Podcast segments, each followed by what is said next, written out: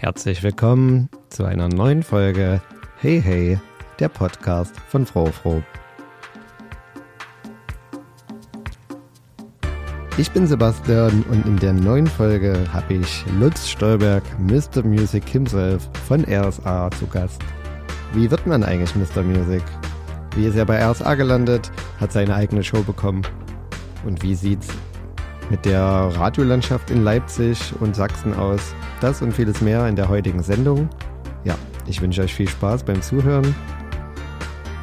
Bis gleich.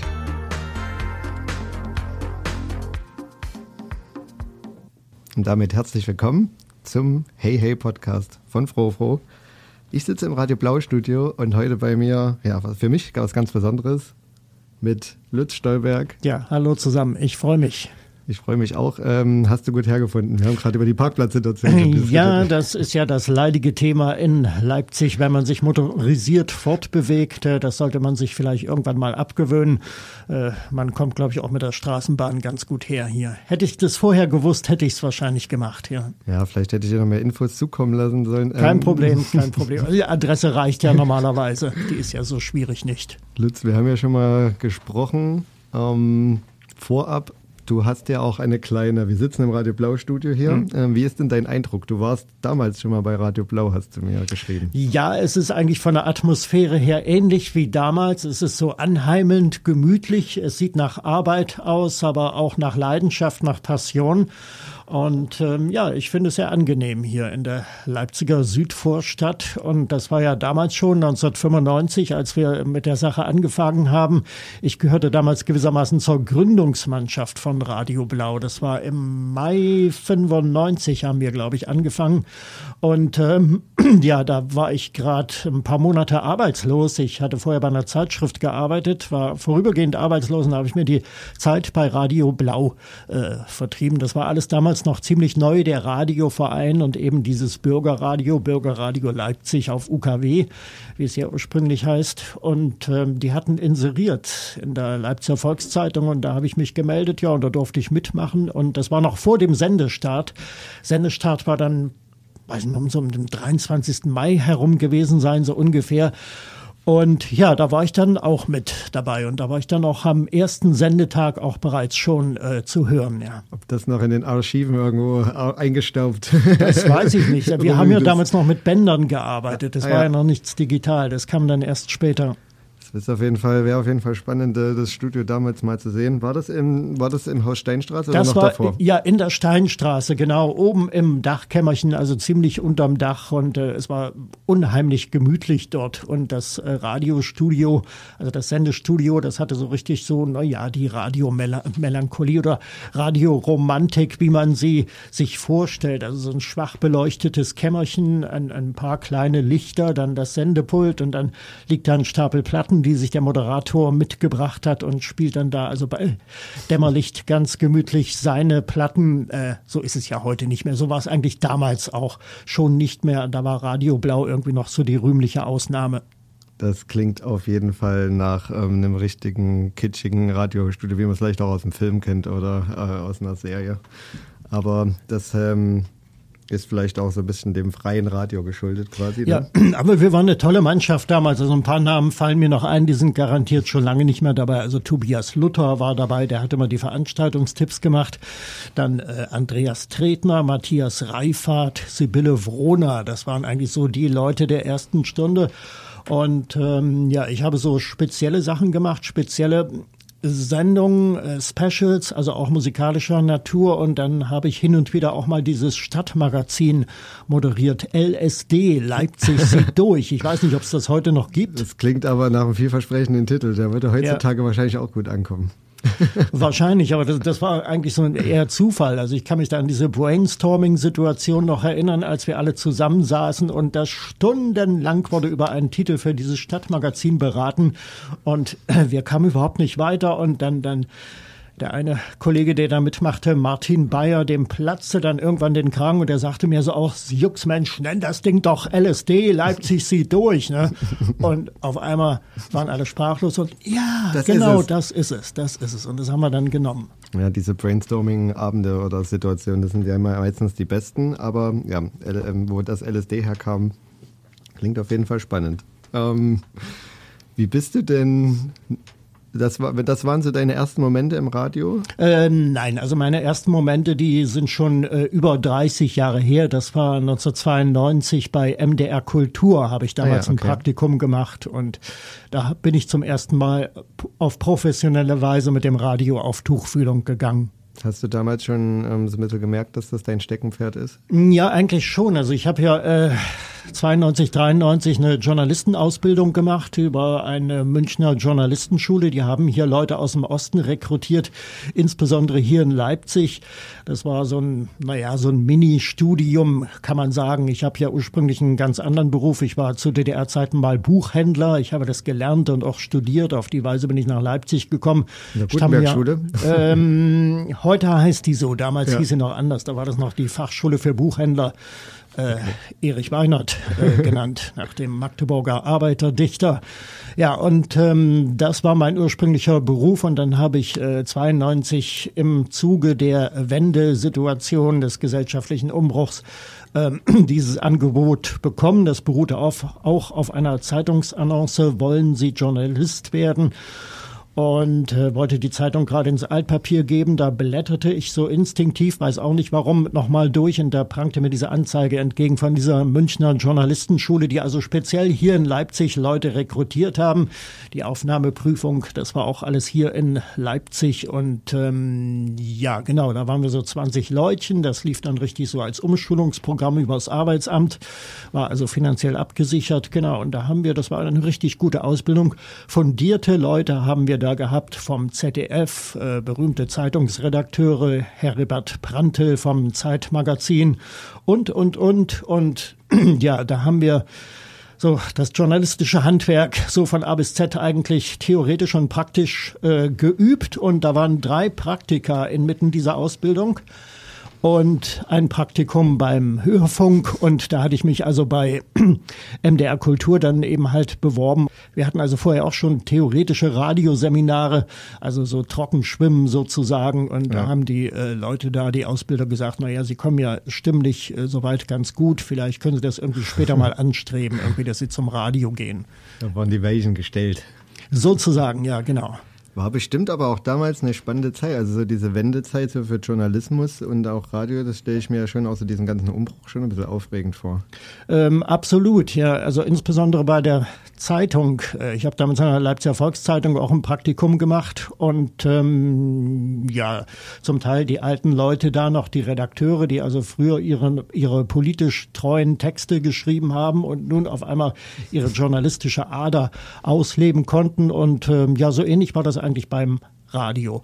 Wobei ich sagen muss, das erste Praktikum bei MDR Kultur 92, das war eigentlich ernüchternd, weil ich da so wenig machen konnte. Das hatte irgendwie so mit den öffentlich-rechtlichen Strukturen dort äh, zu tun und ähm, also ich bin nicht so richtig zum Zuge gekommen da. Quasi klassischer Praktikanten, äh, Praktikantenleben. So oder? ungefähr, ja, ganz genau. Und dann habe ich äh, zwischendurch wieder für mehrere Zeitungen geschrieben und dann bin ich äh, 1995 dann bei Radio Leipzig gelandet und äh, seitdem bin ich also ununterbrochen beim Radio, also seit 19, 1995. Also das ist schon, ähm, das ist schon ein bisschen Zeit vergangen seitdem. Ja. Für die Zuhörerinnen und Zuhörer, ähm, du bist natürlich auch vielen Leuten ein Begriff in unterschiedlichsten Szenen, sage ich jetzt mal so. Für die, die es jetzt nicht wissen, du hast deine feste Sendung bei RSA. Genau, das ist die Mr. Music Show. Die kommt immer im Abendprogramm von Montag bis Mittwoch, jeweils immer 18 bis 22 Uhr. Dann gibt's am Wochenende noch eine Ausgabe am Samstag von 14 bis 18 Uhr und darüber hinaus bin ich im Programm zu hören mit, mit äh, Beiträgen, also mit gebauten Beiträgen, äh, die auch in der Regel irgendwas mit Musik zu tun haben. Also Kalenderblattbeiträge, heute vor xx Jahren war dies und jenes äh, und so weiter, ja. Ist ja vielleicht eine ganz gute Brücke zu unserem ersten Lied. Ähm, ich würde dich dann quasi natürlich gerne noch mal ein bisschen ausfragen, wie du bei RSA überhaupt gelandet bist und zu deiner Sendung. Aber was so Aktualität angeht, das trifft ja unseren ersten Song auch ganz gut, was du mitgebracht hast. Ne? Äh, ganz genau. Also in der Nacht zu heute ist äh, David Crosby äh, gestorben, äh, Mitbegründer der Birds in den 60ern, später dann Crosby, Stills and Nash. Ähm, ich habe ihn vor zehn Jahren mal live gesehen mit Crosby, Stills and Nash. Das war damals die äh, Abschiedstour. Da haben sie in Dresden gespielt, in der jungen Garde, ein Open Air. Im Juni 2013 war das. Es hat mörderisch geregnet. Es war Woodstock-Stimmung irgendwie. In Woodstock sind die Herren ja damals auch äh, aufgetreten. Da haben sie praktisch ihr Debüt gehabt, ihre Feuertaufe vor Publikum. David Crosby. Und wir hören den Titel von Crosby, Stills Nash aus den 70ern. Den hat äh, Graham Nash in diesem Falle geschrieben. Es geht um Cathedral. Es ist wirklich ein episches Werk in Memoriam David Crosby.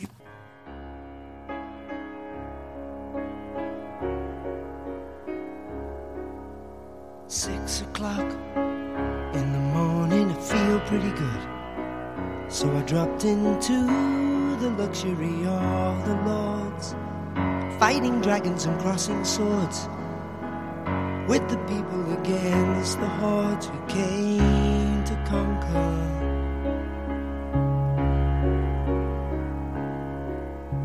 Seven o'clock in the morning, here I taste the warning, and I'm so amazed I'm here today.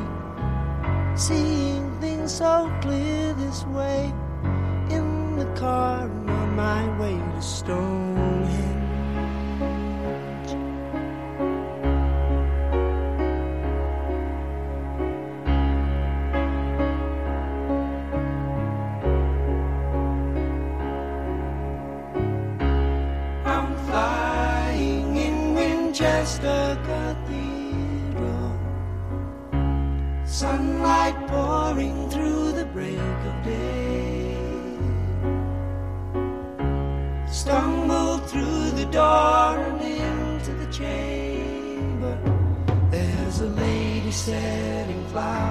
On a table covered lace.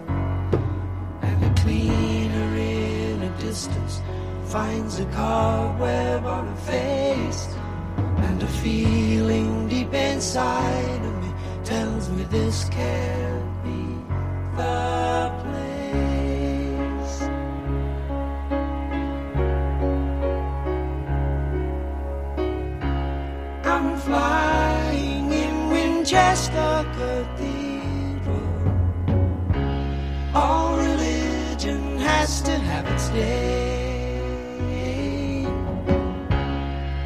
Expressions on the face of the Savior made me say,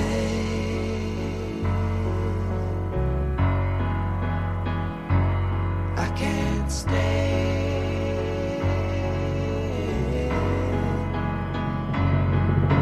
Open up the gates of the church and let me out of here.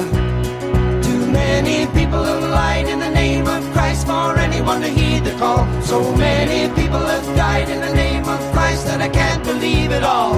Now I'm standing on the grave of a soldier that died in 1799. And the day he died, it was a birthday. And I noticed it was mine. And my head didn't know just who I was. And I went spinning back in time. And I am high on the altar.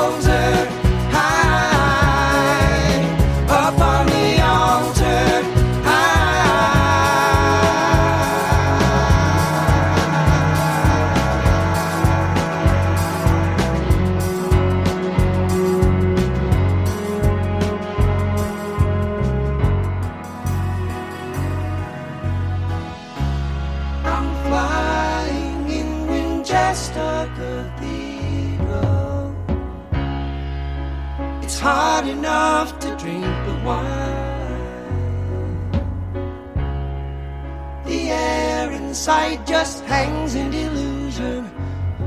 But given time, I'll be fine.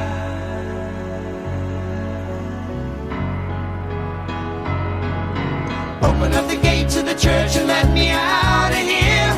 Too many people have lied in the name of Christ for anyone to heed the call. Too many people have died in the name of Christ and I can't believe it all. And now I'm standing on the grave of a soldier that died in 1799. And the day he died, it was a birthday, and I noticed it was mine. And my head didn't know just who I was, and I went spinning back in time, and I am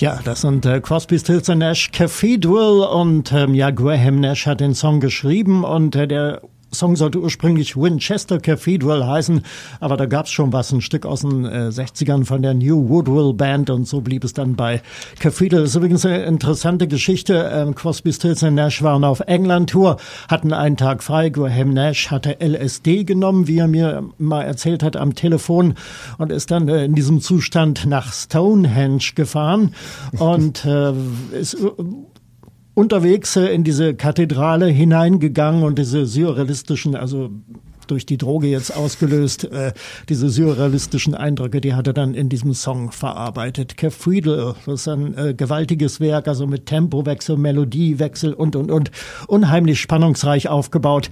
Ja, und wir haben den Song gespielt für David Crosby, der in der Nacht zu heute gestorben ist, im Alter von 81 Jahren. Crosby, Stills and Nash. Das mit dem ähm, LSD scheint auch so ein kleiner roten Faden hier zu langsam Ja, zu ich, werden. der Gedanke kam mir auch gerade. Also erst hatten wir das Stadtmagazin hier bei Radio Blau und jetzt sind wir also bei Graham Nash. Ja. Ähm, ja, toller, toller, toller Song. Ähm, natürlich auch ein bisschen mit einer tragischen Geschichte jetzt oder traurigen Geschichte verbunden.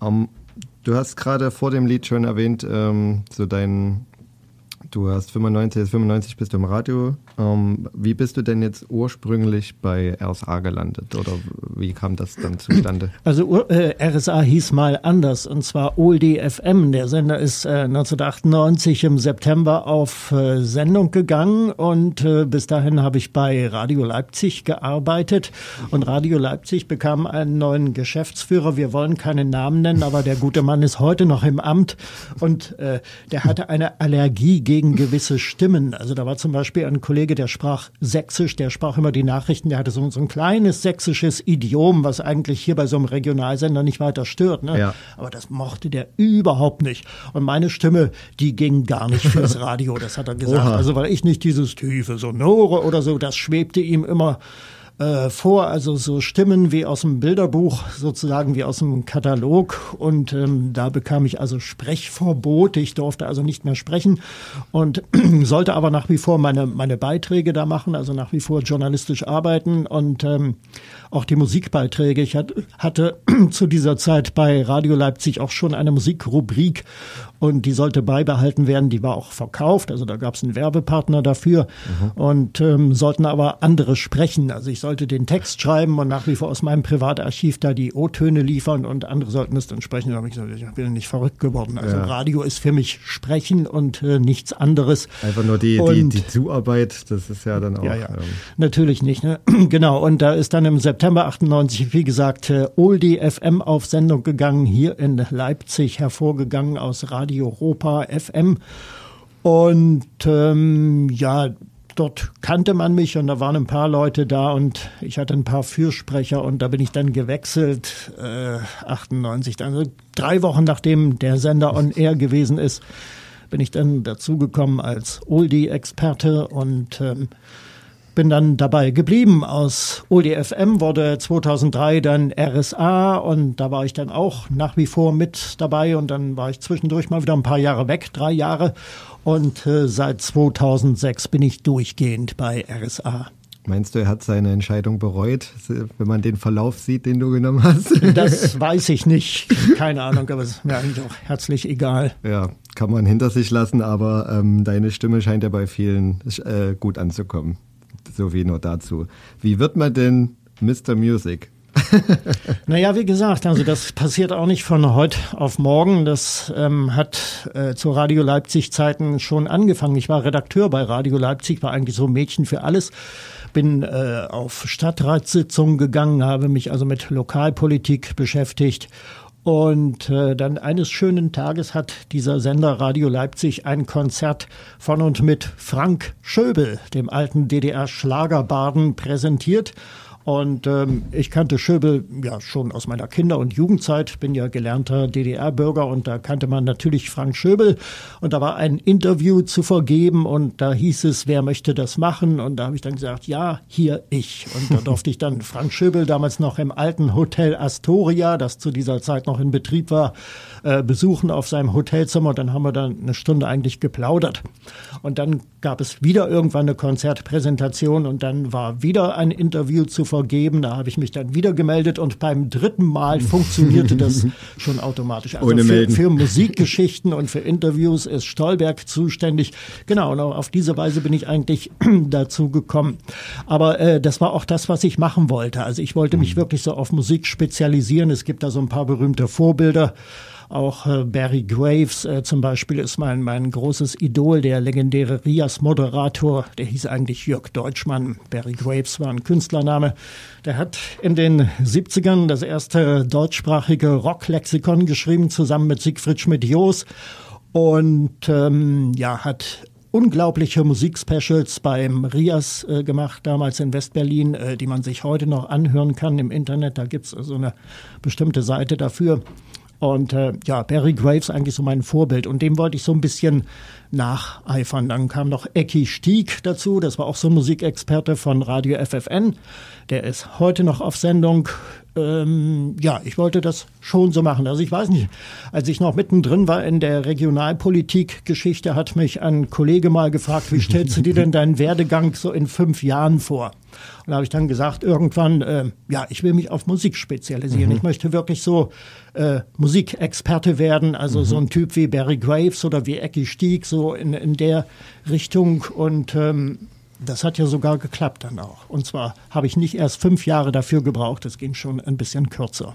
Ja, ich höre jetzt auch so ein bisschen raus. Das hängt ja dann auch sicherlich auch viel mit Recherche zusammen. Quasi, ich weiß nicht, ob das gang und gäbe ist für die Sendungen, ähm, aber da steckt ja wahrscheinlich auch eine Menge Vorbereitungszeit und Recherche drin bei den Beiträgen und Sendungen. Ja, natürlich. Also recherchieren ist das A und O und ähm, ich lege immer wieder auf die, Wert auf die Feststellung, ich bin kein Musiknostalgiker, der durch Zufall beim Radio gelandet ist, sondern ich bin Journalist. Ich habe meine Hausaufgaben gemacht. Ich habe schreiben gelernt, ich habe recherchieren gelernt, ich habe für Zeitungen gearbeitet, bevor ich dann endgültig richtig Fuß gefasst habe beim Hörfunk und äh, das ist schon wichtig. Also ich bin auch kein, kein äh, Mikrofonbespaßer oder so. Wenn die Mhm. Leute Spaß dabei haben, dann ist das ja schön, aber ich bin auch nicht besonders witzig eigentlich und so. Das ist alles nicht so mein Ziel. Mein Ziel ist es wirklich, meine Ambition ist es, äh, Informationen rüberzubringen. Mhm. Und einfach gut recherchiert. Ähm, Ja, natürlich. Also ein bisschen was weiß man dann ja auch. Ich muss äh, zu dieser Musikgeschichte da noch dazu sagen, dass ich äh, seit meinem äh, zehnten Lebensjahr eigentlich Musik sammle.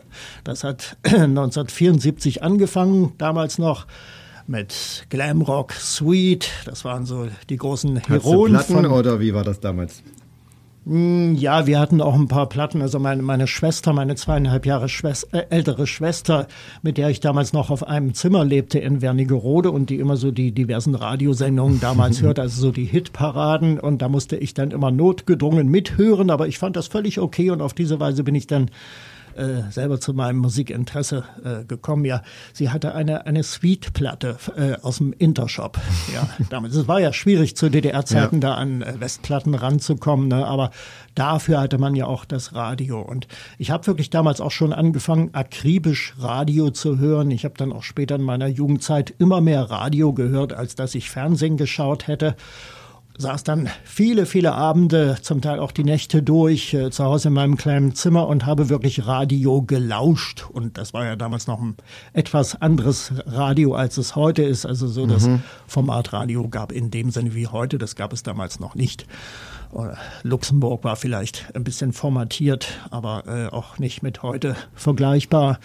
Können wir ja später äh, nochmal drauf eingehen. Ja, ne? natürlich, das sollten wir schon machen, ja, auf jeden Fall. Aber ja, wie gesagt, und äh, wenn man das so verinnerlicht, also anfängt Musik zu sammeln und auch Radio, äh, Erfahrungen äh, zu sammeln, akribisch zu hören, dann glaube ich, dann kommt dann im Inneren, im Inneren irgendwann der Wunsch zustande, sowas vielleicht selber mal zu machen. Ich glaube, das ist aber auch ein bisschen das, was die ZuhörerInnen und Zuhörer einfach auch so ein bisschen überzeugt. Also in deiner Person, mir geht es ja auch so, mir geht es ja selbst so, wenn ich das höre, dass einem das quasi auch so echt vorkommt im Sinne von, ja, der lebt das jetzt oder der, der, der, der fühlt das oder wie auch immer. Das wird ihm jetzt nicht mit einem Papier einfach ins Studio gereicht, äh, vom Praktikanten recherchiert.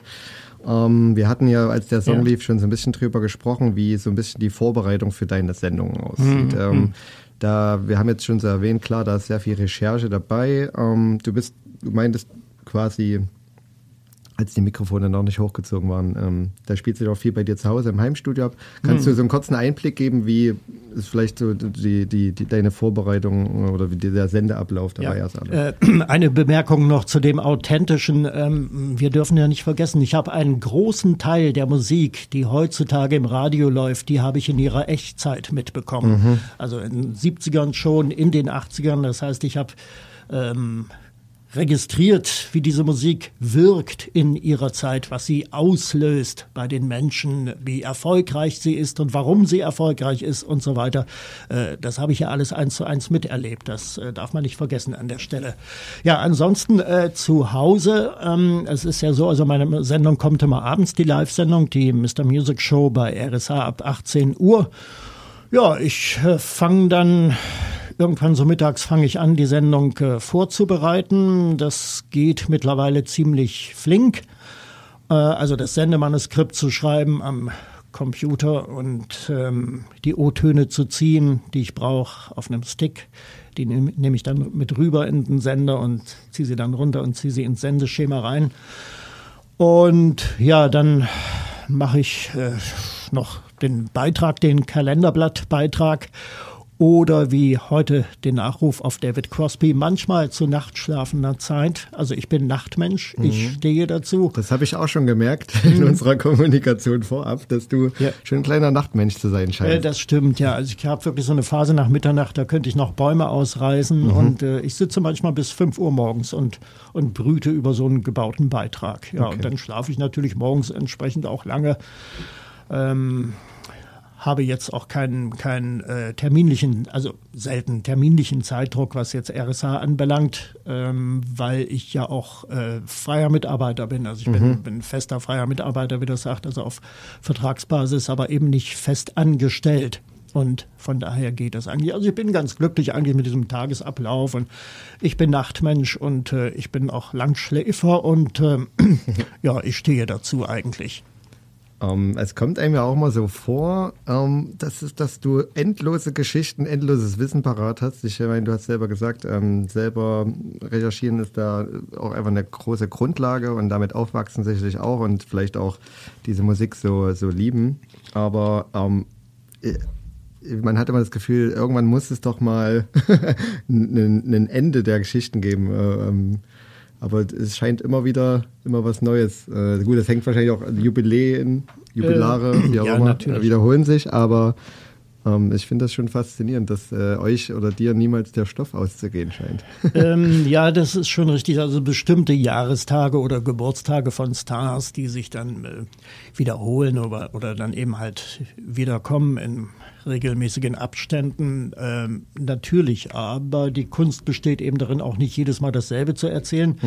Und da bieten ja nur Gott sei Dank Internet und so weiter, was wir damals, als ich beim Radio angefangen habe in den 90er Jahren, noch nicht so in dem Umfang zur Verfügung hatten. Ähm, also da bieten sich unendliche Möglichkeiten zu recherchieren und ein Teil der Leute hat man dann inzwischen auch schon selber getroffen, Interviews gehabt und da gewinnt man dann auch neue Erkenntnisse, erfährt neue Fakten und äh, ja, sicherlich hat sich, also ich sag mal, für Menschen wie Elvis Presley oder so, ähm, da hat sich dann irgendwann mal biografisch alles erschöpft. Ja. Äh, das ist so richtig. Aber wir dürfen ja auch nicht vergessen, es wachsen ja immer wieder neue Generationen von Radiohörern zusammen und ähm, heran und ähm, ja, die äh, wollen dann auch was erfahren, was sie bisher vielleicht noch nicht wussten. Das stimmt. Und zu jedem Künstler, jeder Künstlerin gibt es dann auch immer noch Alben, Lieder und was ist. Vielleicht auch sogar persönliche Momente. Da hast du sicher auch einige zu bieten.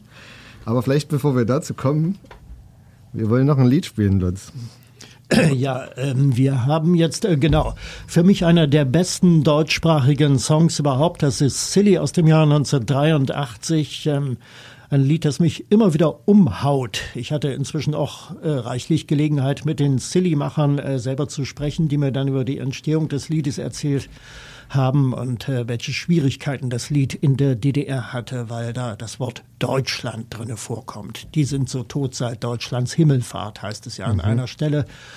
Und äh, das war verpönt. Aber ähm, der Song ist wirklich äh, einzigartig. Er ist äh, von der Produktion her ähm, dem damaligen DDR Level eigentlich um Lichtjahre voraus, was die moderne Produktion anbelangt, Synthesizer, Gitarren und wie das alles hier platziert wird hervorragend gesungen von Tamara Danz, der Unvergessenen. Und ähm, ja, es ist ein Stück Vergangenheitsbewältigung. Es geht um den Zweiten Weltkrieg, um die Trümmerberge hinterher und die Berliner Trümmerfrauen.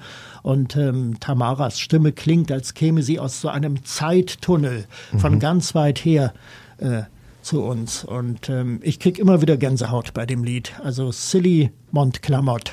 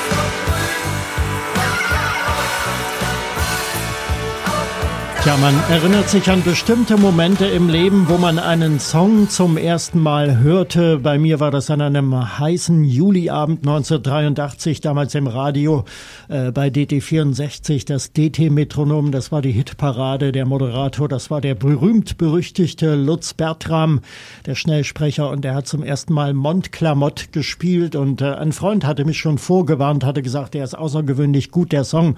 Und dann hörte ich ihn und war geplättet und dachte mir, das ist ja unglaublich, was ist das denn? Und dieses Gefühl hält eigentlich bis heute an. Silly Montclamotte, ein unglaubliches Stück Musik.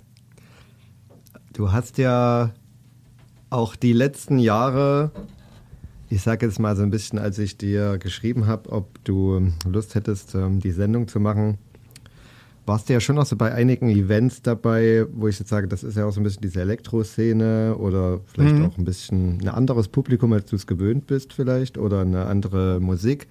Ähm, kannst du äh, so, weiß nicht, wie, wie ist das für dich so? Überrascht dich da manchmal so auch ein bisschen, da, wie, das, wie das so angenommen wird, auch von Jüngeren? Oder wie, wie, wie hast du diese Events? So, Ich kann mich ans Nachtdigital erinnern oder ans Institut für Zukunft. Ähm, Ja. Hotel Seeblick haben wir uns auch gesehen oder, Ah ja, oder letztens richtig. in den Pittlerwerken. Ähm, Wie ist das für dich? Ähm, Ja, es ist ungeheuerlich, also dass das so gut ankommt. Ich hätte das nie gedacht. Ich bin ja dazu eigentlich auch gekommen wie die Jungfrau zum Kinde. Äh, derlei war eigentlich nie vorgesehen, dass ich mal als DJ live vors Publikum gehe. Und ähm, da gab es aber äh, 2018 eine Anfrage von einer Mitarbeit Mitarbeiterin aus dem Institut für Zukunft. Die hörte immer meine Sendung, insbesondere den Oldie Club am Mittwochabend und äh, fragte, ob ich nicht sowas im IFZ mal auflegen könnte. Da dachte ich was soll das denn? Das ist doch eine, eine Techno-Disco. Aber bitteschön, ich gehe da mal hin und guck mir das mal an und dann schauen wir mal. Und dann bin ich mal dort gewesen. An einem trüben Januartag 2018, da habe ich mir das IFZ angeguckt, die Kellergewölbe da unten und dann dachte ich mir, na, das kann ja heiter werden. Aber was soll's, was macht man nicht alles fürs Renommee? Und ähm, ich dachte mir, kein Problem, dann bin ich eben dort an dem Abend. Es wurden ja zwei Floors äh, bespielt, ein großer mit einem also modernen DJ Ja. und der kleinere Floor äh, mit mir und ich dachte, na ja, das spielen wir halt ein bisschen Musik und vielleicht kommt jemand vorbei, da war auch die Bar äh, in dem Raum, Ja. wo ich aufgelegt habe, vielleicht kommt jemand vorbei und nimmt einen Drink, vielleicht tanzen auch ein, zwei Leute, ein paar hören dann zu, Musik und, äh, und wenn keiner kommt, auch gut, machen wir pünktlich Feierabend und dann war's das. Ne? Und ich komme dahin an diesem äh, 6. April 2018, 0 Uhr ging es los, der Laden brechend voll und äh, es war überwältigend. Ne? Die Leute haben gefeiert, die haben sich über die Musik gefreut, die haben rumgetobt da. äh, das war, also ich war total happy, ehrlich Ja. gesagt. Und bleibt in Erinnerung. ja, und ähm, das ist äh, bis heute ebenfalls so und ähm, ich bekomme eigentlich immer wieder Zuspruch, wenn ich so live vors Publikum gehe und die Leute freuen sich über die Musik. Äh, Wahrscheinlich auch über mein Konzept, dass ich eben jetzt nicht der große Entertainer bin, der da auftrumpft und der da super witzig ist und so, dann, sondern der eigentlich nur seine Musik spielt und ein bisschen was dazu erzählt. Ja, ich glaube, das ist ähm, sowieso äh, was, wo was viele Leute ähm, feiern in dem Sinne ähm, und ähm, positiv empfinden. Und dann ist es, glaube ich, auch einfach so, das ist auch einfach Musik, die wird einfach nicht alt. Also mir geht's ja selber so. Ich lege auch gerne Italo, Disco, Elektro, Ja. Techno, Haus auf, aber ähm, ich höre super gerne 80er und wenn man dann eh einfach noch so ein paar Infos und eine gute Anmoderation hat, das, ähm, ich kann mir schon vorstellen, dass das ähm, ja, warum das die Leute einfach feiern. Ich feiere es ja selbst und ich habe es ja auch genossen. Ähm, war ja stellenweise selbst dabei. Ich, äh, ja, hat mich nur interessiert, wie du das wahrnimmst, weil ähm, ich finde es schon ein bisschen witzig, wie, wie das dann, ähm, ja, wie das auch zieht einfach, ne? Oder wie das angenommen wurde. Aber ähm, es ist schön zu sehen und das ist ja ein bisschen das, was ich dir ähm, bei der Anfrage auch so ein bisschen mitteilen wollte. Das ist, ähm, glaube ich, je, jegliche, ähm, weiß ich nicht, Szene, wenn man es so nennen will, ist ja irgendwie auch vielschichtig und Musik verbindet und dann ist es einfach egal, ob es vielleicht so DDR-Rock, 80er, 90er oder halt Techno ist. Ähm, man sieht ja, dass es einfach auch funktionieren kann und das ist Ja. auch immer wieder schön, schön zu sehen. Ja, das ist richtig. Also ich, ich kann wirklich nur sagen, ich habe nur gute er Erfahrungen gemacht, gerade hier in der Leipziger Szene. Und äh, das sind so viele liebe Leute, äh, die da alle sind durch die Bank. Und äh, die sind so dankbar und ähm, es ist so eine tolle Atmosphäre immer. Also ich genieße es immer wieder. Ähm, fernab davon, ähm, hast du irgendwelche Momente, die dir so über die Jahre, jetzt, ähm, besondere Momente, die dir in Erinnerung geblieben sind? Oder positiv wie negativ oder ähm, äh, lieber positiv, aber irgendwie oder was Verrücktes? Ähm, du hast ja sicherlich auch ähm, einiges erlebt, vielleicht auch einige Leute kennengelernt. Ähm, Ja, ist da auch was anderes so ein bisschen hängen geblieben? Ähm, naja, ähm, ich glaube, die Erfahrung, die wichtigste, die ich gemacht habe, dass man, man ist natürlich so vom, vom Interview immer aufgeregt, wenn man dann so einen berühmten Star da irgendwie vor sich hat. Inzwischen habe ich aber mitgekriegt, dass man das äh, eigentlich gar nicht muss, dass die manchmal viel aufgeregter sind, weil die müssen ja liefern irgendwie. Ich stelle ja bloß die Fragen. Kann ich Und, bestätigen. Ähm, ja, und ähm, nee, es ist, ähm, man, man muss die Leute ernst nehmen. Man muss sie wirklich ernst nehmen. Ähm, ich habe, wir haben das vorhin äh, nebenbei im Gespräch schon erzählt, also ich hatte mal das Vergnügen mit Helge Schneider. Den habe ich in einem äh, Leipziger Hotel äh, getroffen, äh, zu einem seiner damaligen Filme äh, interviewt. Und ähm, ja, also ich glaube, der Herr Schneider ist es wahrscheinlich gewohnt, dass da irgendwie äh, Journalisten kommen, die sich besonders für klug und geistreich halten und dann nur ein Jux-Interview mit ihm führen wollen, ihm blöde Fragen stellen, um ihn irgendwie aufs Glatteis zu führen, um ihn vorzuführen. Das ist überhaupt nicht meine Art und das habe ich auch bei Helge Schneider nicht gemacht. Ich habe ihn ähm, ganz ernst genommen, habe ihm auch ganz ernst gefragt, ob er irgendwelche Botschaften, ob er irgendwelche Messages hat und seine Nonsenskunst, was er eigentlich damit bezweckt. Und ähm, ja, da hat er sich dann, hat er dann auch ganz sachlich und da war er überhaupt nicht mehr in der Rolle, der Helge Schneider sein zu müssen, hat dann ganz sachlich äh, auch äh, darüber äh, gesprochen, ja. Habe ich auch mal gehört in diesem Kontext, dass ähm, das wirkt ja alles so spontan und unwillkürlich oder willkürlich besser gesagt, ähm, dass er äh, total perfektionistisch ist, ähm, Ja. was seine Ja, Kunstperformance ja, angeht ähm, und da sehr darauf bedacht ist sozusagen. Ähm, ist halt auch spannend, wenn man dann also im, äh, in so einem Kontext, wo man denkt, wie du es selber schilderst, man denkt, naja, das wird jetzt wahrscheinlich einfach nur eine Stunde Quatsch oder Witze und dann hat man einfach eine ernsthafte Person vor sich. Das ist richtig, ja. ja.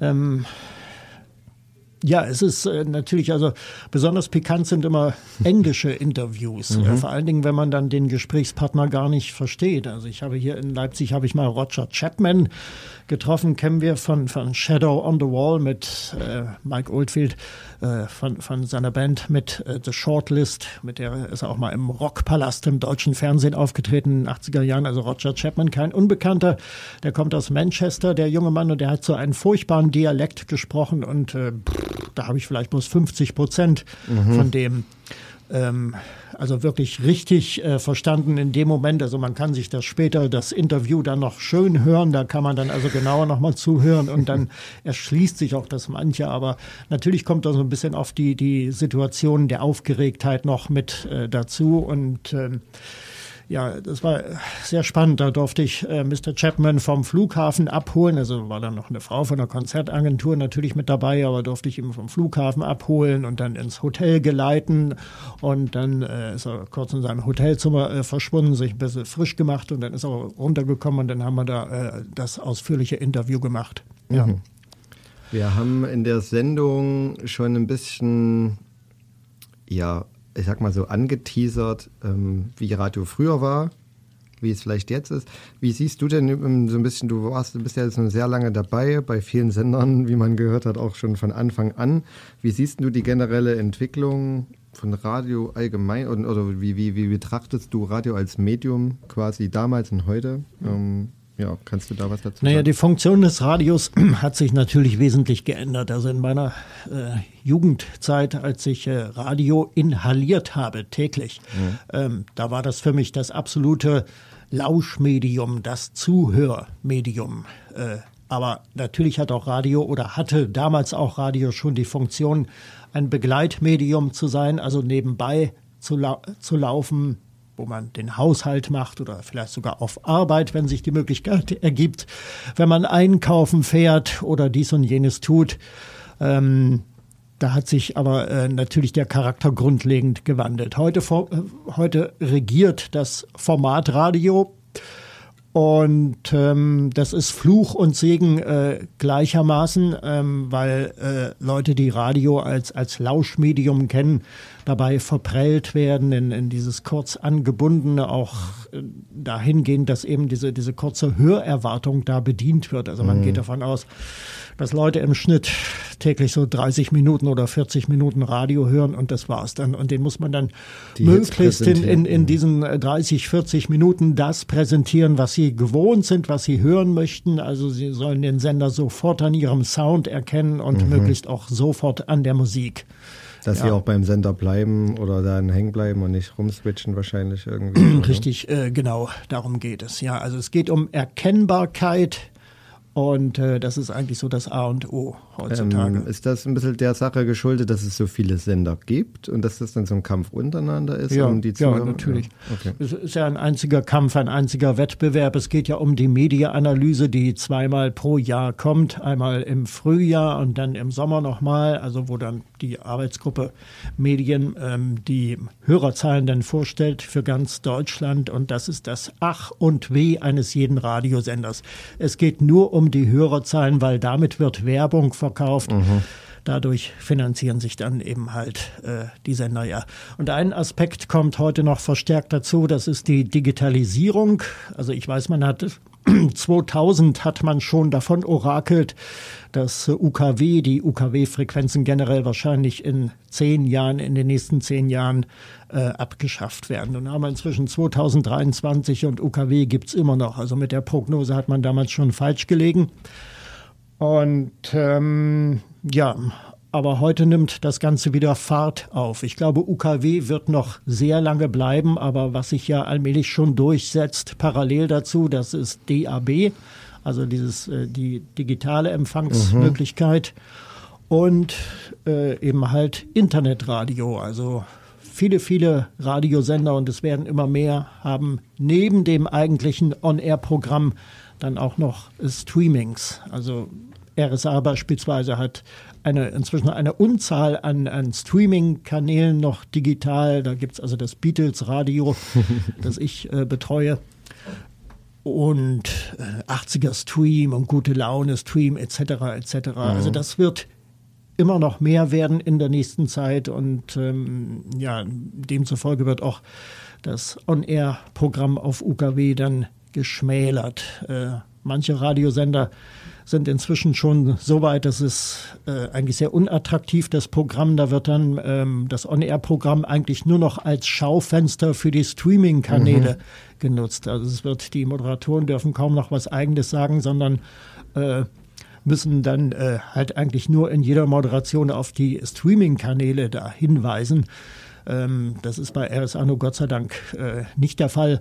Ähm, aber ich will damit nur sagen, also damit äh, wird auch die Entwicklung des Radios aufgezeigt. Es wird immer mehr digitalisiert, es wird immer weiter verknappt und ähm, ja, so dass der eigentlich der Hörer äh, seine seine Hörgewohnheiten, seine Wünsche alleine begnügen kann durch einen Mausklick auf den jeweiligen Streaming-Kanal. Das ist eigentlich schade, weil es geht ja irgendwie, das ist ja im Prinzip das, was es irgendwie ausmacht, finde ich. Ähm, gut gemachte Sendungen, ähm, gut recherchierte Sendungen, wie auch immer. Also das ist ja vielleicht, vielleicht ist auch ein bisschen das, was du meinst, wenn man einmal so durchseppt äh, und äh, du gefühlt, ähm, weiß ich nicht, das, das gleiche Lied auf fünf verschiedenen Sendern hörst, was jetzt vielleicht gerade in ist oder wie auch immer. Ja, das, das ist natürlich der Musikrotation äh, gesch- geschuldet. Die, die ist zum Teil unterschiedlich groß bei den Sendern. Also RSA hatte mal eine von über 1000.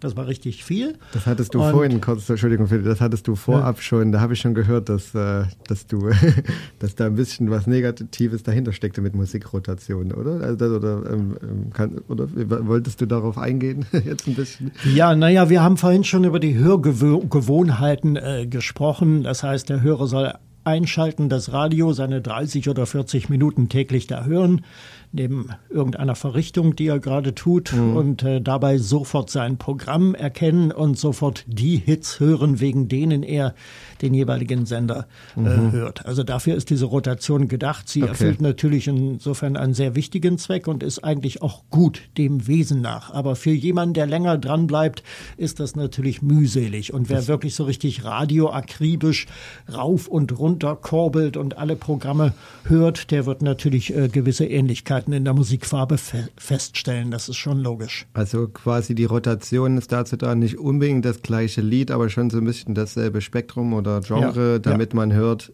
also man muss jetzt gar nicht äh, gucken, man weiß, da läuft jetzt RSA, weil das klingt jetzt schon recht 80er-lastig. manchmal. Ja, das ist richtig, ganz Okay. genau. Ja.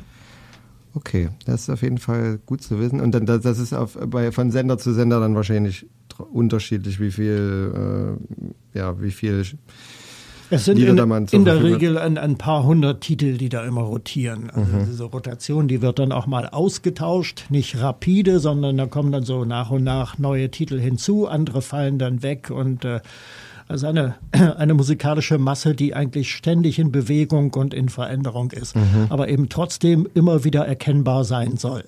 Okay, verstehe. Ja, also ich bin fast fertig hier eigentlich mit, mein, mit meiner Recherche hier, mit meinen Fragen. Ich würde sagen, zum Schluss spielen wir auf jeden Fall noch ein Lied.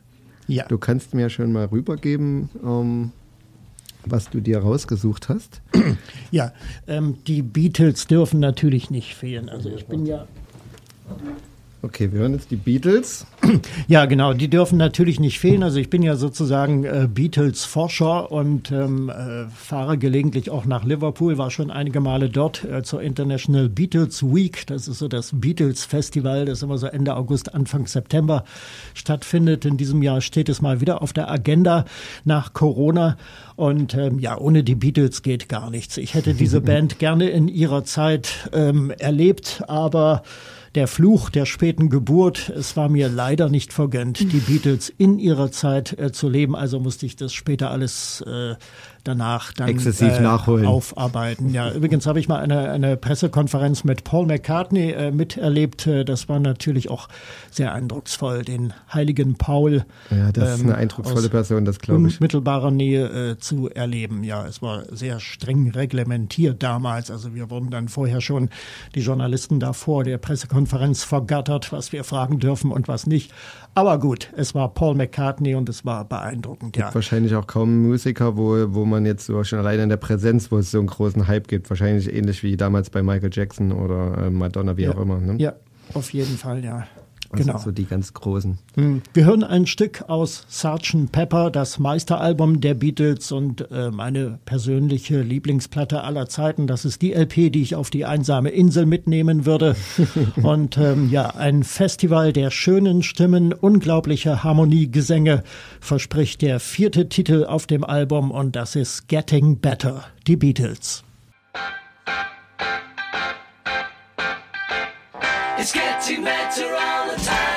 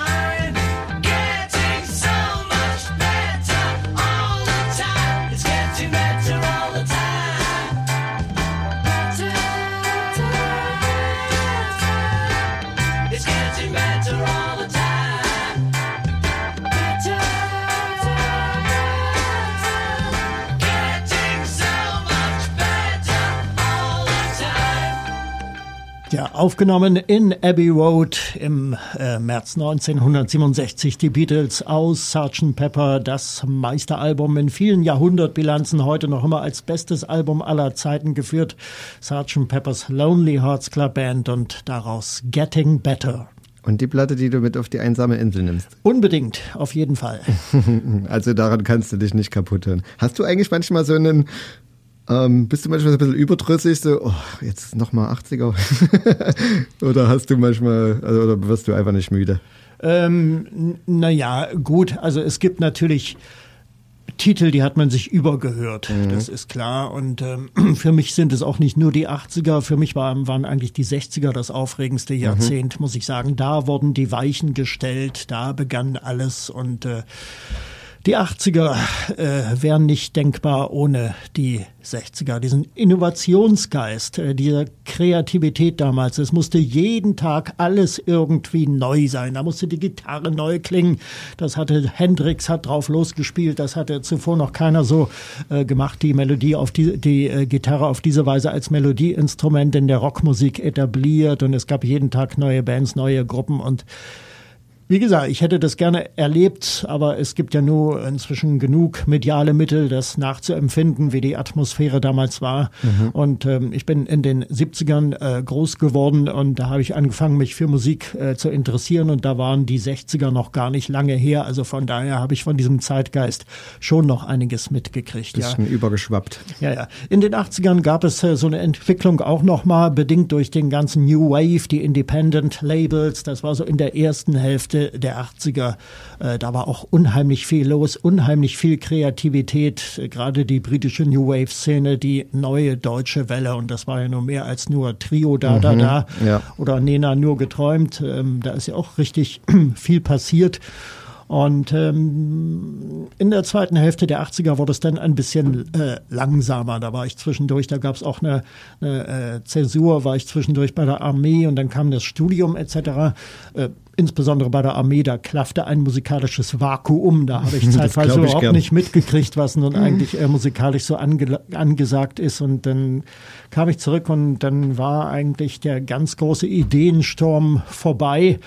Und ähm, ab 86, 87 hatte man den Eindruck, jetzt gibt es nur noch Madonna und die Mode und die Pet Shop Boys und dann noch so ein paar gruselige Eintagsfliegen wie Level 42, Lessons in Love und das war's dann. Ja, man, ähm, ich, ich bin ja tatsächlich, also ich mag so diesen Synthesizer-Sound eigentlich ganz gerne. Kleiner, ähm, kleiner Fact, das wollte ich am äh, eingehend eigentlich sagen. Die Titelmusik, unser Jingle, ist von der Band Huron und das Lied hat heute Release Day. Ähm, also nochmal liebe Grüße an euch und vielen Dank, dass ich das für diese Sendung benutzen darf. Ah, ja. ähm, und natürlich viel Glück mit dem und Erfolg mit dem Release. Ähm, ihr hört das auf dem Hours Label.